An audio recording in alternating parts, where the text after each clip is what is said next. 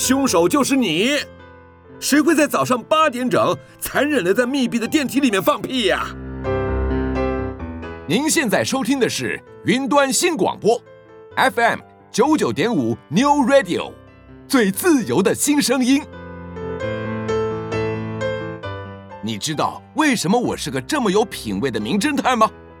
那是我懂得在生活里找亮点。你也应该跟我学学，收听《生活找亮点》。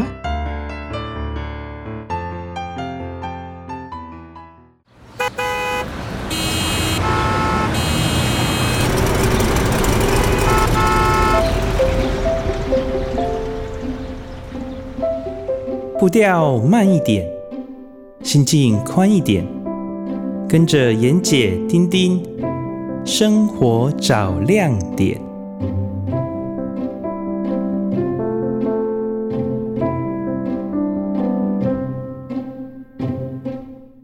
各位听众朋友，大家早安！很高兴又在礼拜天的早上和大家在空中相会。您现在所收听的是 FM 九九点五云端新广播电台最自由的声音。您所收听的节目是《生活找亮点》，我是主持人丁丁，我是主持人妍姐。大家好，礼拜天早安，妍姐早安，嘿，hey, 丁丁早安。我们之前有好几集之前有谈到说，我们想要来聊一聊，就是旅游跟美食嘛，对不对？哎当然。这是我们两个的强项，不不敢说是强项了，喜欢哈，喜欢。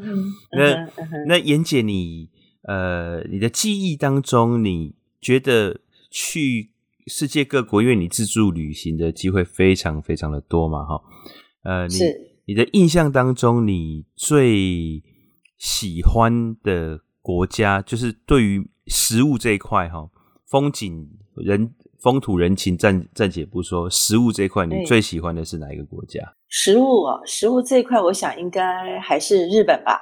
日本？为什么？对，就食物来演，日日本，嗯，为什么我还会喜欢？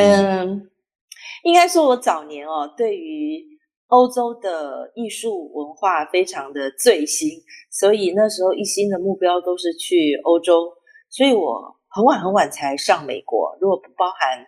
飞行的机会去美国的话，我很晚很晚才去美国旅游，甚至说正式的美国旅游一次都没有，都是借由一些工作之便啊、考察团啊这样。但是我真正放在旅游的重心地点，要花大钱的，要花很多时间的，愿意去探索找资料的，大概早年都是在欧洲。所以欧洲我已经去到。我已经去到去欧洲，我那时候没有手机哦。我已经去到欧洲，我不用带相机了，呵呵，因为太熟了，嗯，所以觉得都拍过了，没有什么好拍的。然后很像已经在那边生活了。如果这边生活的人，你通常是不会带不会带相机的。所以我后来几乎都没有带相机了。嗯，呃，后来我其实因为飞行，我也不知道什么原因，我又得了空幽闭恐惧症。嗯，也就是说。很奇怪哈，作为空姐的人会得幽闭恐惧症，然后接下来我就只能大概连国内航班的四十分钟都坐不了，然后电梯有时候 B B 式的巴士我也坐不了，最严重的时候，所以这些都一路牵扯到我的旅行的终极目标目的地 destination 这样，嗯，所以呃后来就慢慢慢慢慢慢自我的一些了解啊。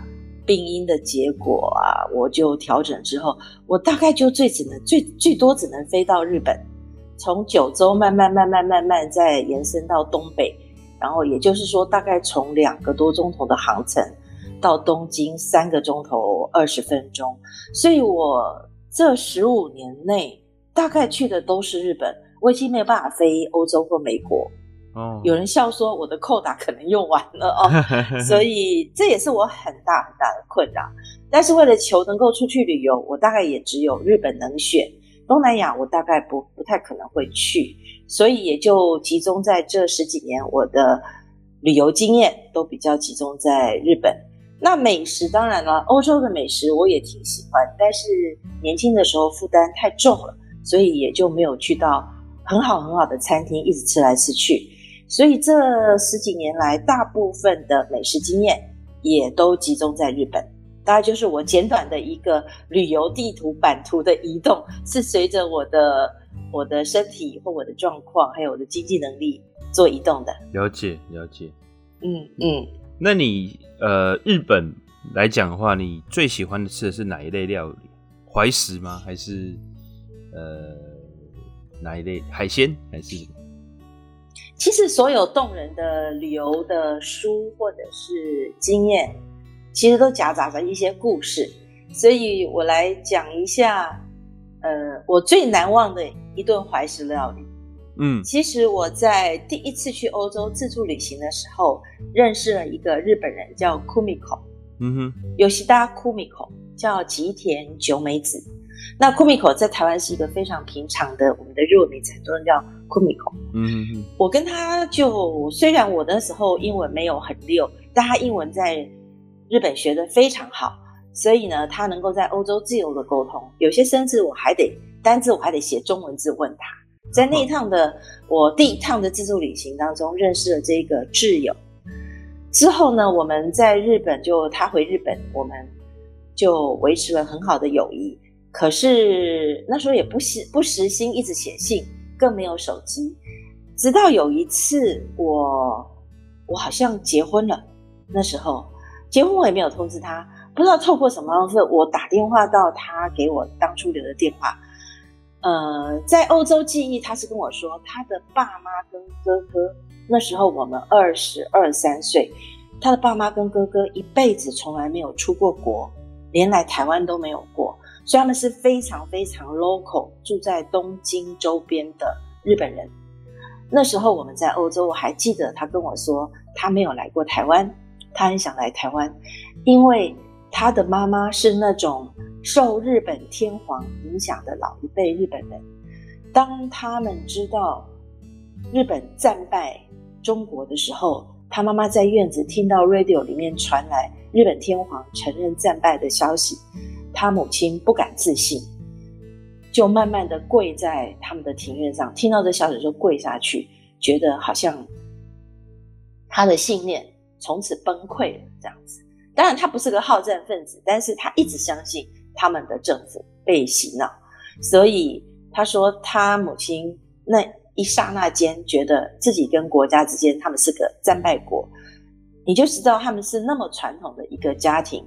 他哥哥也是一个呃，对国外没有任何向往的人，可是却产生了这样的妹妹，非常向往欧洲，然后呢，努力的学语言、打工，去语言学校打工，所以英文学得很好。嗯，我结婚的时候，他知道了我要去日本做旅游，他就订了。呃，东京的一个非常不是在东京铁塔上面的餐厅，是一个大楼的高层的怀石料理。我当然后来我比较了解日本文化，我也知道那个是非常贵的，可是当时并不知道。嗯，所以那一个餐呢，其实最后结果我跟我先生笑说没吃饱，因为怀石料理就其字义就是以前他们的出家人下午三点午后。午后过三点，午后不食之后，他们可能要弄着一个热石头在胃里面暖胃，能够挨过那个饥饿哈。嗯、所以怀石料理其实暂时它的起起码它的分量都是很少的，然后非常的精致。随着四季呢，换不同的餐具跟摆设，所以那一餐我们在呃夜景的高楼下看着东京漂亮的闪闪烁烁的万家灯火，然后吃着一餐很棒的服务。然后艺术家的餐具，呃，呈现很漂亮的摆盘，很精致的烹饪手艺，这样子的怀石料理，是我吃过日本餐最最最正式，然后最最最隆重的款待，嗯、所以印象非常的深刻。嗯嗯嗯嗯嗯，嗯，所以这个怀石料理，您刚刚有讲到说，它其实是以精致但吃不饱著称嘛，对不对？你应该有这个经验吧？来聊聊你有的，你有什么怀石料理的感受或过程呢？哦，我第一次吃怀石料理是在台北的呃敦化南路上，以前有一家很有名的这个日本料理店哈。那我们那时候刚出社会不久，所以在呃也是也是一个呃长辈请客了哈，这样子，那我就去去这个。吃，那我们那时候讲说吃日本料理嘛，因为我们南部长大的孩子，你知道，对日本料理其实是是台式、日式煎煎炸的这种这种印象哈。然后那个时候也没有出过国，哦，所以所以根本就不。没有懵懵懂懂的就去吃，只知道那那那边的东餐厅没有再便宜的哈。敦化，哎，是东华南路，东华南路那个忠孝东路那附近还有什么便宜的餐厅哈？那个时候了哈，呃，二十多年前嘛，然后呃就去了，然后就满怀的期待哦。那时候你想想看，我那时候呃近百公斤哦的一个大汉，准备要去大吃一顿的感觉嘛，就就。出来的时候就觉得我刚刚到底遭遇了些什么？吃不饱吗？对，太漂亮了。就想到，哎、欸，刚刚吃啊，好像吃了一个豆腐，然后一个一个喷雾，喷雾大概是鱼肉吧，还是什么？也记忆有点久。然后，然后当然还有这个刺身啊，这些的都很精致、很漂亮哦。那个看起来以前还没有流行这个打卡上传拍照这，可是那时候就觉得、嗯、哇，这个东西。没有带相机来拍，实在太可惜了。嗯嗯，做的样子比吃的感觉还要丰富。对对对对对，那那就想说，哎，前菜上完了，总该上主餐了吧？也没有，就一切都结束了，全部都是前菜的分量。你形容的好贴切哦，所以那个年代我们年轻嘛，回来吃完料，回来回来等于吃完怀石料理回来还要再。再再吃个什么东西补足一下？呃，真的，我等不，那种感觉，我等不到回来了，我就直接跑去跑去吃了，就是这个呃，对面不是有一个面包店嘛，我就跑去面包店买了一大堆卤味，回去的时候吃这样子。嗯哼哼哼哼，了解这个，我们有共同的经验。但是我好奇的是，你刚刚语音中透露着你曾经体重上百斤啊？百公斤，哎、欸，对对对对，快接近。可是我现在看你非常好啊，很健康，然后精气神都很好，体格呢算健壮。以前为什么怎么可能吃得这么胖嘞？呃，以前就没有节制，因为我以前运动员啊，我大学的时候打篮球，那后来十字韧带，呃，因为运动伤害嘛，受伤，欸、受伤了之后就一一很长一段时间没有办法好好运动哦，那就体重就会。啊，可是饮食习惯没有改变啊，就体重就暴增嘛。嗯。哦，是这样。那我想请问，替听众朋友问一个问题是：人不管运不运动，会胖还是跟吃直接有关吗？啊，当然，当然，最重要的就是饮食控制啊。最重要就是饮食控制，哦、就是，嗯、就是呃，你运动或者是呃，有一些呃，比方说有些女生会去一些这个 body shop。好像有什么减脂啊这些的，这个都只是辅助而已，有有效，但是只是辅助哦。那重点还是你吃进去什么东西。嗯嗯嗯，对对，了解了解。所以吃东西真的要有一些营养组成的概念、热量的概念，然后甚至现在流行一六八嘛，哈，就是怎么样吃法的概念，几乎现在大家都很完备了。当年我们那个年代真的是有听到。美食就迫不及待我啦，迫不及待的奔去哦。我曾经疯狂到，呃，那时候电视的美食报道也没很多啦，但是加上杂志，我曾经疯狂到大概只要报道过的被我相中喜欢的餐厅，我大概在两三天内以飞机的方式，我都可以飞到在台湾。我曾经疯狂到这样，所以飞机的方式就是说高雄啊，然后台东啊，花莲啊。哦，那嘉义当然从台北过去太远了，所以嘉义、台南我都是用飞机的方式飞去的。这个是我追求美食的曾经一段比较疯狂的，但是维持没有很久的日子，因为大部分的的精华美食还是集中在台北市，这个我们对不可否认。对啊，那我有台中的好友呢，是一个音乐老师，基本上接了很多课程在台北，他常常北台北跟台中两地飞。都是为了上呃奥福音乐班的一些课程，嗯嗯嗯。所以呢，那时候我记得他在仁爱路的新生南路口林荣德老师那边担任老师。他每次要上来前，我们就把餐厅都讲好了。所以其实教学跟美食一次解决，嗯、可是往往我们都占用了他教学的时间，以至于他荒唐到都是坐飞机上来吃美食。没有上课的课呢，以后再补。所以，所以他每次上来都基本上是北河的啦哈。嘿，这是没合为的假啦哈。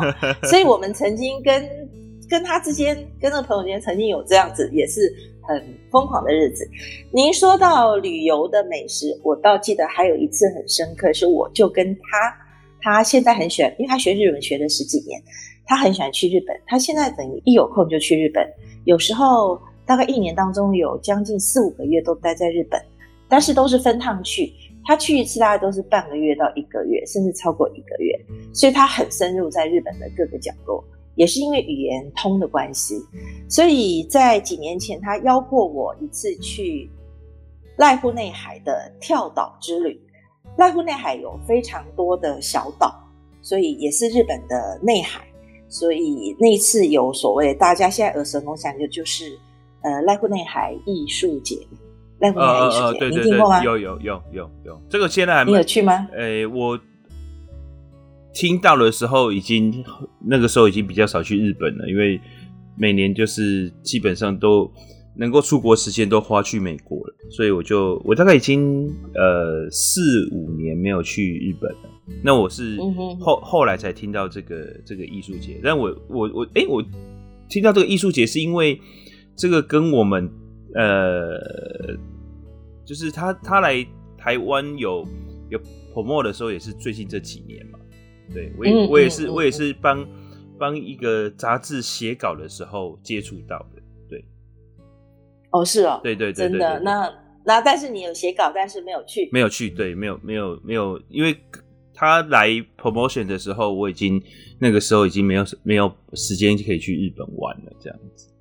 嗯哼，呃，我跟他应该是第二届去的吧，第一届可能就有名了，嗯、所以第二届就邀我去，可是我们没有在艺术季去。反而没有赶上了人潮，嗯哼哼，得到了在内湖内海、濑户内海慢慢欣赏，慢慢一个岛一个岛，当然有些小岛就略过了，所以就跳过去，我们叫自己叫为跳岛之旅啦。嗯，他安排了四个岛吧，我们上了四个岛，所以在那边十几天的行程，也是我认为非常印象深刻的旅游。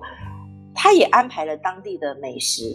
可是因为是小岛，其实他的餐饮是很简单的，可能是一个妈妈所做的家庭式的著名小店，可能是海边渔村的一个一个旁边的一个海料理。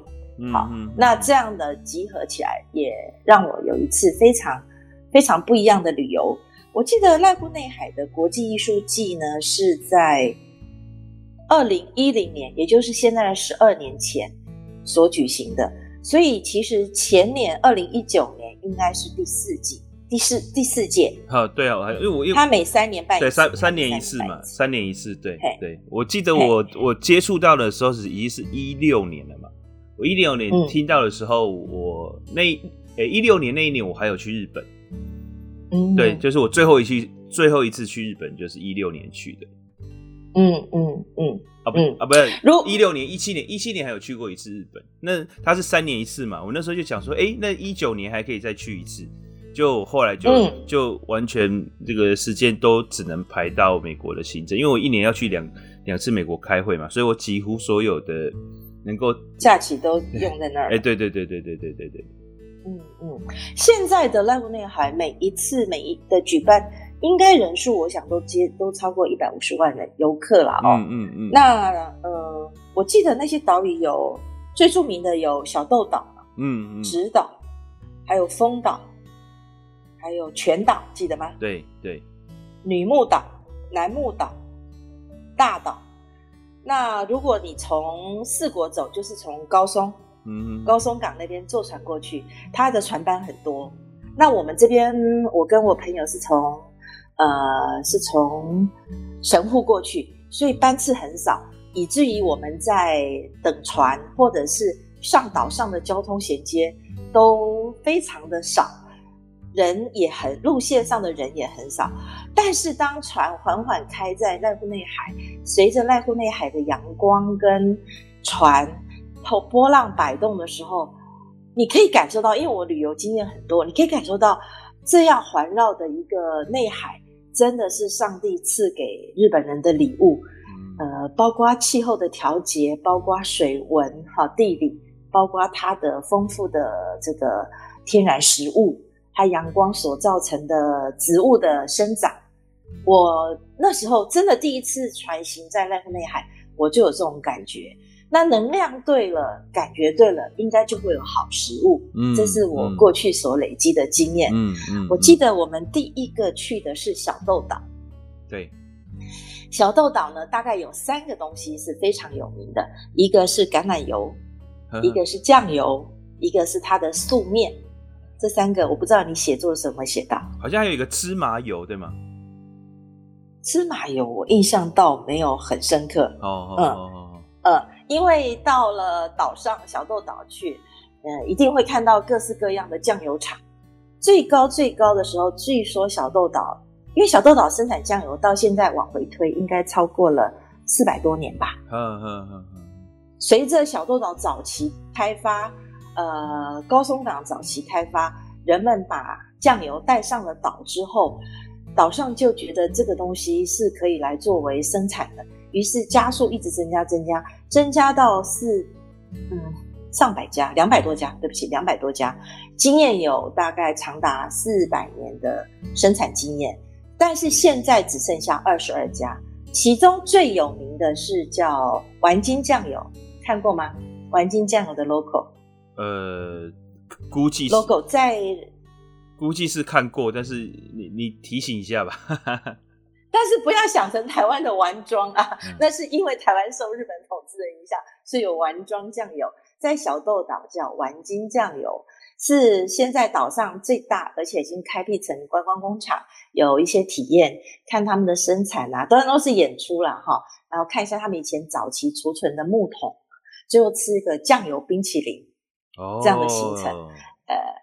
然后买买他们生产的酱油，在台湾的丸金酱油，几乎星光三月啊、微风百货其实都有。嗯，一般的百货品，呃，日本百货超市也是有，但是在那里的体验，它就是不同。呃，酱油冰淇淋，你觉得好像是咸的，其实它是做甜的。它酱油只是提味嘛。哎，酱油做色吧，我在想，嗯、所以吃起来甜的，又酱油色，就好像在吃那个太妃糖冰淇淋。因为我知道还有一个酱油的戚风蛋糕，在那边也很有名。哦，是哦，嗯嗯，然后就感觉是到处都是充斥着酱油味，在那附近。哦，巴士一坐，因为我们没有交通工具，我们一定是坐岛上的巴士嘛，就查他的巴士班次，嗯、其实是很准时的。到了那边一下车，空气中弥漫的都是酱油味。然后看那个超级大概二十个人站在里面都没有问题的超级的酱油大木桶，哇，这个跟去所以他们去欧洲的酒庄的感觉有点像，对不对？对，他们的酱油文化曾经非常发达过。我听说听听那边的解说员说，大概现在台呃日本国内还有三分之一的木桶酿造酱油还是来自于小豆岛哦，所以占比很高的市场占比。好。妍姐，我们先休息一下，我们等一下再继续我们的这个跳岛之旅。好，OK。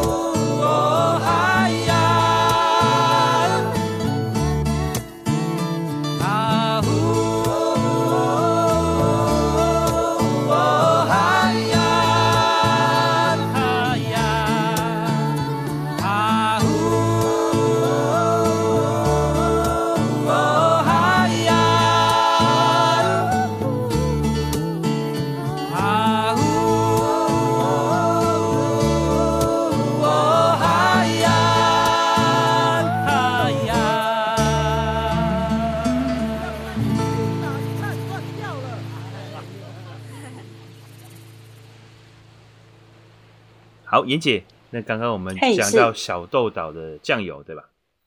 对，很棒的。对，然后那我记得他那边牡蛎跟这个那个时候有讲到几种鱼啊，沙丁鱼、竹荚鱼是吧？之后就是海鲜类啦，等于是海鲜类在在这个奈户内海是非常丰盛的。你那个时候有去吃这些东西吗？嗯，我记得第一次到小豆岛上面去是去一个。一个家庭式的妈妈家吃饭，嗯，打了电话预定了，他说好等我们。过了餐时间，因为那我们从神户那边一路过去，船班跟车班等很久。我记得上岛的时候是下着大雨，我们用手拉的行李，我记得在雨中淋雨走了四十分钟，所以到达那个餐厅的时候，我们全身都已经湿到。不知道怎么讲，已经没有办法用落汤鸡来形容了。那他给我们毛巾，因为知道我们会到嘛，所以已经在等我们了。他看着外面下雨，其实他的热毛巾跟干毛巾都已经准备好了。然后擦擦一番之后，就开始喝一个热汤。所以那个鱼汤，味增鱼汤，也是我大概在心灵跟身体上受到同时温暖提升的一个很重要的一一一款汤品吧。但是已经。没有没有精神跟时间去问他这是什么吧，囫囵吞枣，赶快把它喝完，就吃了一个日本的定食。那这个定食就当然我觉得，呃，也是超级美味，但是跟我们吃的 teishoku 就差不多，上面有炸鱼啊，嗯、有炸牡蛎这些东西都有，生鱼片也有，呵呵做了一个很丰盛的定食的一个 combination。那一餐是我在小豆岛上的第一餐。所以跟他合照，然后很多名人也都去过，他们的呃首相啊，什么都有留影这样。我也拍照了一些店内的城市，这样一个，所以很深刻的一餐。一个家庭式的餐厅，可是就是很多名人都有去过的意思是吗？因为他是一个妈妈很很厉害的料理人，我在想，那再来就是，诶，还有一餐就是在小豆岛上橄榄油相关的餐。嗯，为什么？因为小豆岛从二十世纪初吧，一九零四年就开始栽种橄榄油、橄榄树。嗯嗯，因为它其实被叫做日本的内海，其实也叫做日本的地中海。嗯嗯，它位在四国，所以。纬度比较低，应该是接近日本国全国国境的国境之南。嗯，阳光非常的充分，所以那里的海产、鱼干、植物都长得很好。橄榄树是由外国传教士带进去的，所以大力推广之后，就变成他们一项很重要的观光跟经济产物。我们去到的小豆岛，好几个橄榄油农庄、橄榄树农庄，那里生产的。百年树根所制造的砧板啊，呃，橄榄木碗啊，橄榄的烹调的跟餐具使用的一些小东西，还有就是橄榄油所做成的一些调味料、调味品，还有就是橄榄籽所做成的美容用品啊、吃的啦这些东西，大概应用上你看得到橄榄皂、什么马赛皂，全部都有，很观光的地方。呃，在过去我们在日本所看到，包括重点琵琶湖啦，然后你去到石石田，呃，那个什么，诶，东北的一些仙台地方观光的地方，都可以在他们门面上看到很类似包装精致的东西，但是它就是活生生、活生生的，非常的欧洲庄园、欧洲橄榄树的栽培园，然后卖场的气氛，一副就是。呃，很像在仿造的欧洲的地方，嗯嗯嗯嗯，也是非常不同的气氛。因为早年台湾在豪豪斯登堡刚设立的时候，大家疯狂的去到，觉得那边就好像到了荷兰村一样，嗯嗯嗯，它就是类似仿造欧洲荷兰的主题乐园，嗯，有海盗船啊，有什么什么。那你去到小豆岛，就感觉到它是一个类欧洲，因为欧洲我很熟。所以那个元素它模仿的没有很到位，整个搭配的元素气氛也不够。可是你就知道他在学欧洲，就像早期明治维新他们在学欧美列强一样，变成自己的东西。所以他们的包装很小巧啊，跟欧洲当然不太一样啊，颜色用的非常非常的日本啊。所以当然，呃，模仿度还是不够的。可是你就觉得说这是一个呃，怎么讲，很特别的产业所兴起所。形成的经济范畴，那里面它当然也有很多的橄榄油料理，呃，所以就在那边做吃了一餐，呃，我记得是煎，我选的是煎牛排，我朋友选的是煎羊排，然后我们还点了一个意大利面来试试看他们。橄榄油当然非常的正宗哈，呃，跟欧洲所谓的庄园式小农式的橄榄油不太一样，日本做出的榨出的橄榄油比较清淡。清爽，可是相对的也没有欧洲冷榨橄榄油那样浓郁、那样浓稠的感觉。所以他们做出的日式的意大利面，虽然我不是很爱，但在那样气氛下，你也觉得竟然在日本一个，哎，很南方意大利或南方西班牙的感觉还是出现了。嗯嗯嗯嗯嗯嗯，哎，这也是非常难忘的感觉。反正就是很地中海风情的一个一个感受了。对对对，这是一个。后来我们跳岛到了丰岛，嗯，丰岛。我不知道丰岛你写了丰岛美术馆了吗？呃，没有，我那个时候其实不是专门写那个艺术节，只是因为它跟我们台湾有一些合作，对，所以所以我知道有这个东西，但是我没有特别的去写它，我只是后来看到这个，我觉得蛮有趣的这样子。嗯嗯嗯嗯，丰岛美术馆虽然在我们的预定行程里面，但是我没有事先查资料。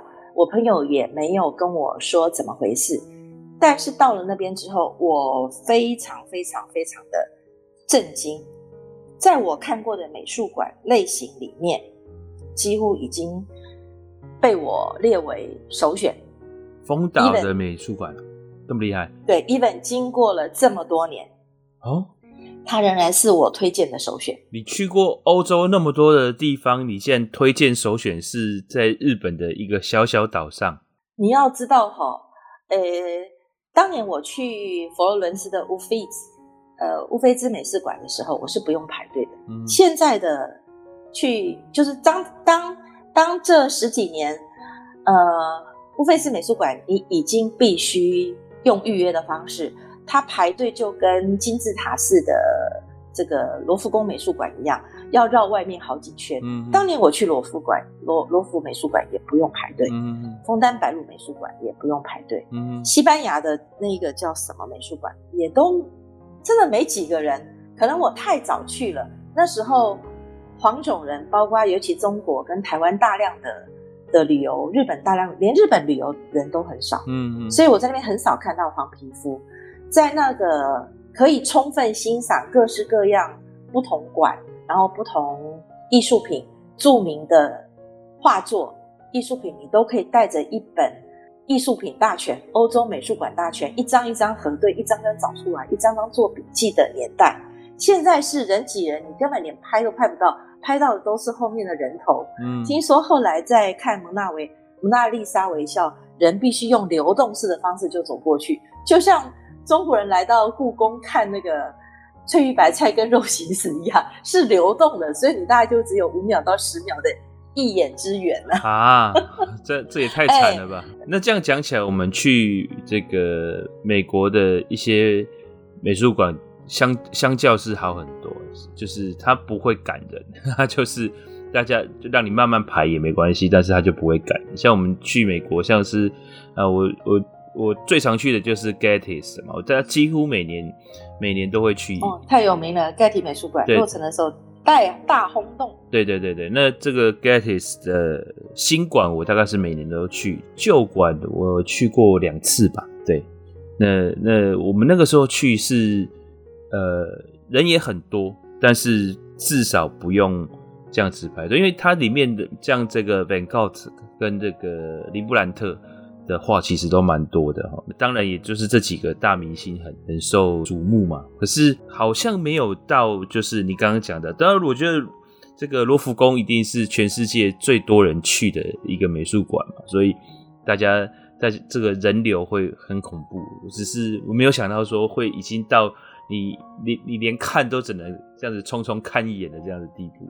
用流动式的随着人潮。对，然 后那我这样我我肯我估计我就不。不会想要去。虽然我们是谈美食哈，这里我想要花一点时间来介绍丰岛美术馆，让我的震撼。过去我们在所有的美术馆里面看到都是各个艺术家各个年代的陈列啊，画作的故事里面的含义、创作的背景，可能我们太习惯这种模式了。我还记得为了赶看门徒十二晚餐的那一张图，我在意大利呃的。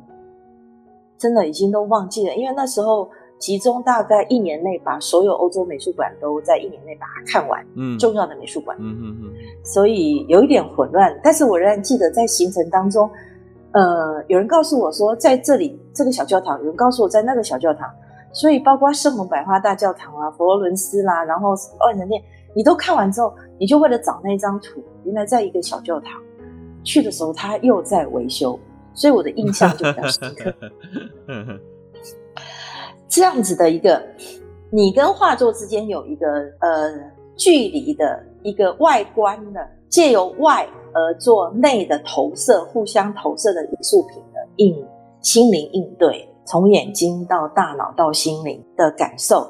当我到丰岛的时候，我记得是一个早晨，还没有开始。可能也是经过了这个仪式感吧，呃，整个美术馆就我跟我朋友两个在外面，因为我有我跟你讲，我们是倒着走，跟旅游路线是倒着走的，从神户那边走，所以我们的时间跟人家是比较不一样的。呃，我们就很早就到了，呃，围栏还围着，所以我们两个就只好在丰岛上面的田埂里面，在海边里面，在小山丘上面。散步啊，吹海风啊，然后看看周边的田怎么耕种啊，田跟海之间，整个心灵是被安静下来的。嗯、所以呢，我们两个就在大概有快四十分钟吧，嗯、在田埂里面，在海的景观下的包围下进去。进去的时候，我也完全真的没查资料，所以进某进美术馆还要在前面脱鞋，脱鞋进去。他就说，今天我们都有，我们每次都有限制进场人数，然后请安静。我想说，美术馆当然很安静啊，为什么要强调安静呢？不能带相机，什么都不行带。好了，进去看到的是一个空空如也的空间，没有任何画作，没有任何灯光，没有任何地板上的东西，也没有画出标示你该还有红龙，你该循着线一直走走什么呃一个 direction 就是方向的完全没有，嗯嗯，它就像一个很大很大很虚无的空的漆了呃完全只有白色的油漆。上面开几个天窗，呃，一个很大没有任何间隔的空间，软形的空间，半圆形的空间，里面当然只有我跟我朋友。当我们在里面进沉浸在里面的时候，还有两个人进来，一男一女，不是认识的，都是分别来的。在那样的氛围下，你不知道要做什么，但是呢，当然他有告诉你会发生什么事，只是说你第一个进去就看。墙上挂了些什么嘛？嗯哼，哦，然后没有，然后地板有什么？有什么玄机吗？没有，然后还是时间，到有光线或有音乐会出来？没有，所以你就怀疑说，到底是什么？当你非常非常经过这一番，你习惯于在其他美术馆的 format 跟 search 的过程之后，才发现，哦，原来它是光线，然后。那个地面上有经过一些设计，它会不时冒出一个小水泡，晶莹剔透的小水珠。这个水珠呢，因为它在地面上做了一些不同角度的铺层，那个水泥地上它是有一些曲面的设计，但是你走在上面完全感觉不出来。所以当这个小这个你看不见的洞里面，啊。慢慢慢慢凝结出个水晶之后，其他的洞也凝结了水晶。经过不同巧妙角度的设计，这个水珠就会跟那个水珠，它就会滚动，滚动到连接到这个水珠来。这个两滴水珠结合起来，它又会滚动，滚动到另外一个比较大的水滴或者比较小的水滴，结合成一个更大的水滴。这水滴呢，它也许滚到别的地方，它也许不动，因为它够大了。就别的地方来了一颗小水滴，又跟它结合，所以就透过不同的阳光，它在慢慢的滚动。经过阳光的时候，它就闪烁出一个反射的光芒啊！你就突然捕捉的那一刻，它也许不动了，还有等一下继续动。所以你在追逐它目光的同时，嗯，也在期待着阳光，或期待着不同方向聚集的水滴，或者期待着。它滚向另外一个地方，你整个人就根本没有时间跟，也没有这个心思跟旁边的人讲话，或者是一眼瞄一眼看旁边人在哪里，完全不会，非常非常的专注看着他即将被融合，或他要去融合别人，或者他经过一个路径你所不知道的，就这样，当你回过神来说，除了这个还有别的吗？你就发觉其实。我跟我朋友还有另外两个进来的，也都在不同的角落，如此专注的看着他那区域所发生的 happening。然后你就在想，还有其他吗？你环绕之后，你还会回来看你原来的小水滴，或者当你觉得还有其他吗？我得到别的角落去看看有没有其他的 happening。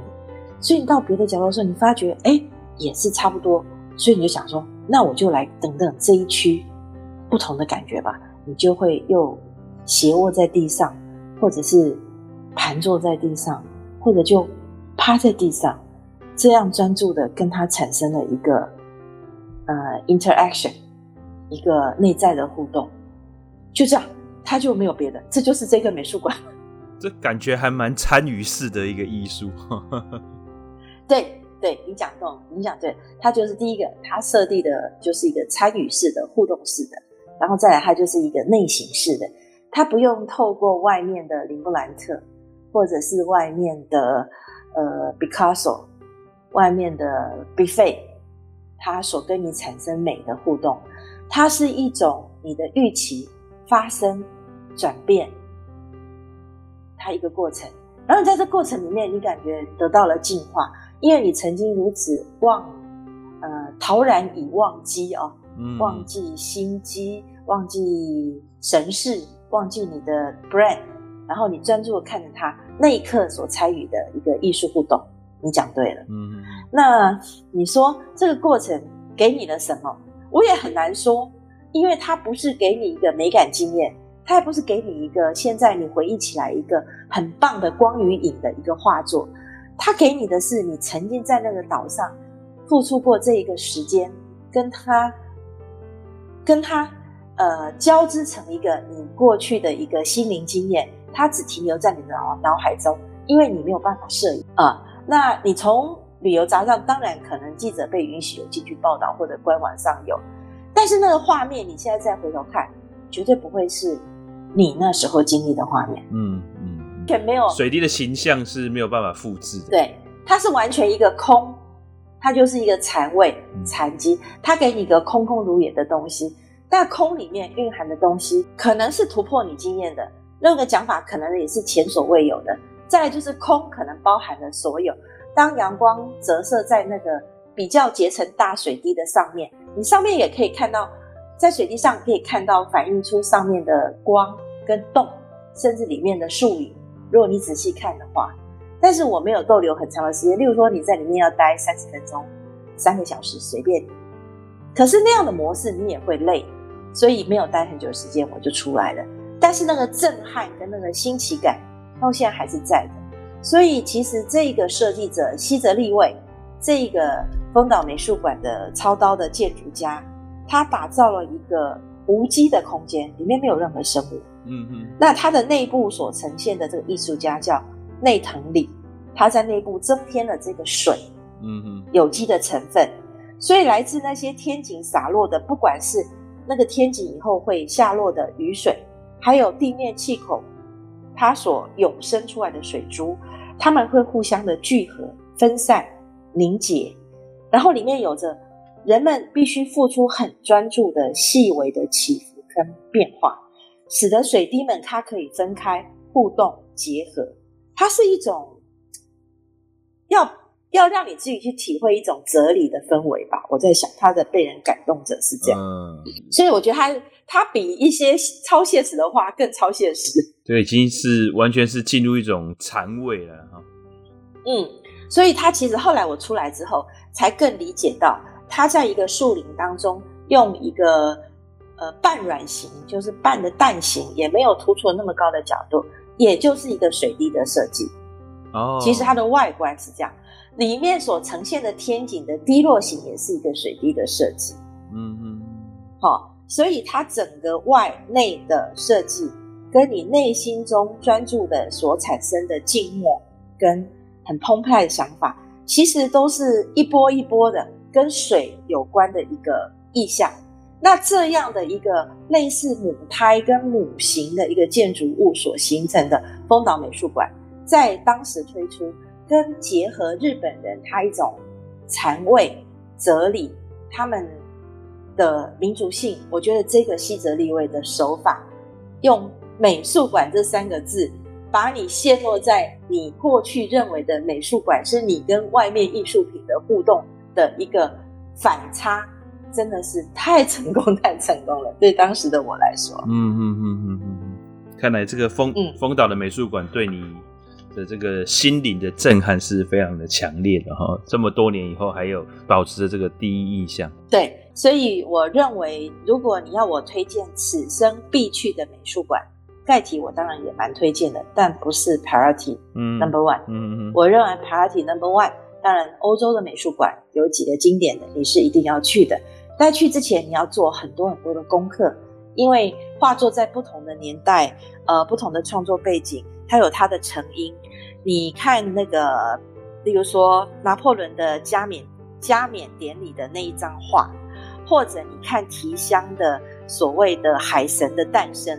维纳斯的诞生，这些东西 p o t t i c e l l i 的 p o t t i c e l l i 的话，你都要有那个时代背景，你才能够去得到更充分的欣赏内涵。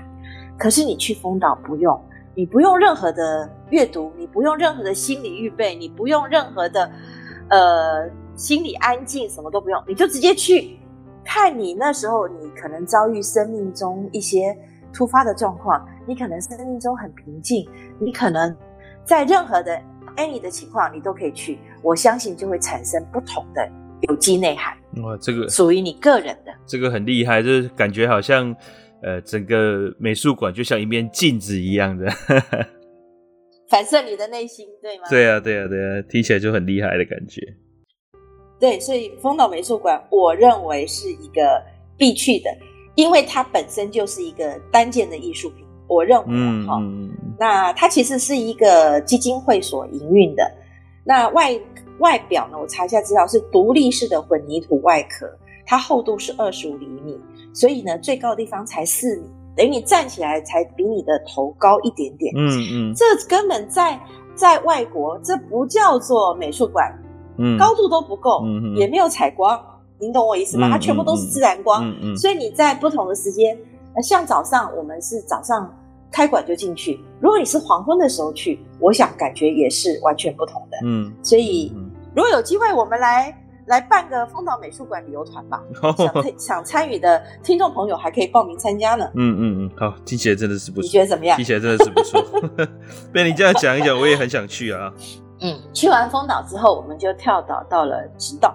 好像直岛美术馆现在一提，大家都知道安藤忠雄对清水模，对对对对对，还有草间弥生的大南瓜就在就就就在码头上，对，到处都看得见。只要骑脚踏车，这边就转一个弯，那边就都是艺术品。好像几乎很多很多的艺术品、艺术季、艺术节的参观者也都去过了。对，所以指指导美术馆我就不用讲了吧，还是讲一个。为了节目哈，我心我我讲一个内心的真实话。好，去了指导之后，我回来我不再看安藤忠雄。啊？为什么？安藤忠雄是我们大家认为台湾最有名的日本的建筑师跟艺术家嘛？哈。对。那草间弥生我们先不讲，下一集我们来讲草间弥生。好。这个怪异的教母这样。嗯、我们回头讲安藤忠雄，他在大阪的第一个改造的一个很小很小的立物哦。嗯。其实，呃，我很羡慕。我们家在台中也是一个透天厝。嗯、我那时候想，当我爸妈走了之后，我就要把它请一个台湾的艺术家，把它盖成像安藤忠雄类似的想法。嗯哼，哎，我不用把房子卖掉，我也不用把房子拆掉，它就夹杂在一片透天处的一个中间，并没有前后隔窗，呃，并没有左右隔窗，所以它的采光是有限的。我想类似像安藤忠雄在大阪的那一个。那个建案，它的光线是从上面投射的，嗯、然后做个半开放式，里面再种一棵树，这样，嗯、外表都看不出它是一间房子，把它封闭起来的。嗯、所以我想过很多，可是直到我去到直岛之后回来，我就不再看安藤忠雄。为什么？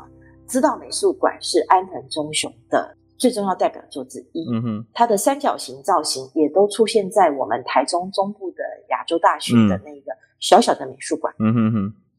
亚洲大学说穿了就是三个三角形，用不同角度把它堆起来就对了。嗯、上面外面加上这个清水膜的这个这个外墙。嗯，对对，它的标准元素。那直岛美术馆是各个不同的三角形所所拼凑起来，中间加上空道，所以它是一个更庞大的一个它的符号元素的组合体。透过室内的采光，在不同的角度，它有光线折射进来，以至于你在楼梯转折间可以感受到不同的风情。然后开窗面向跟内外界景之间，啊，曲径通幽的感觉，它都运用到了。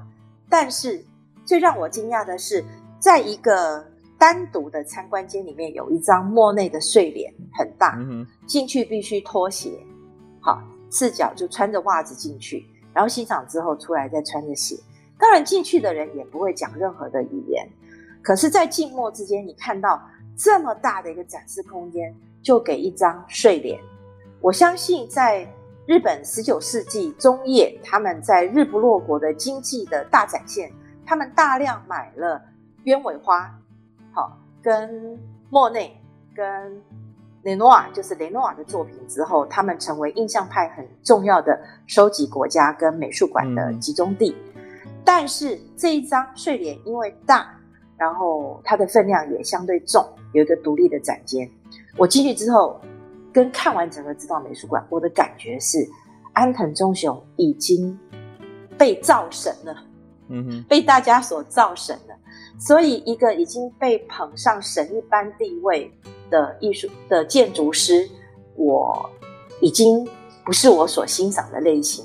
他有他的高位，他有他的顶尖位置，可是已经不是我能亲近。他已经不是生活中的安藤忠雄。对我来说，他是一个把一张睡莲这个画作，虽然虽然嗯，怎么讲，艺术家非常的崇高，他拥有世界地位，他的作品也够大够分量。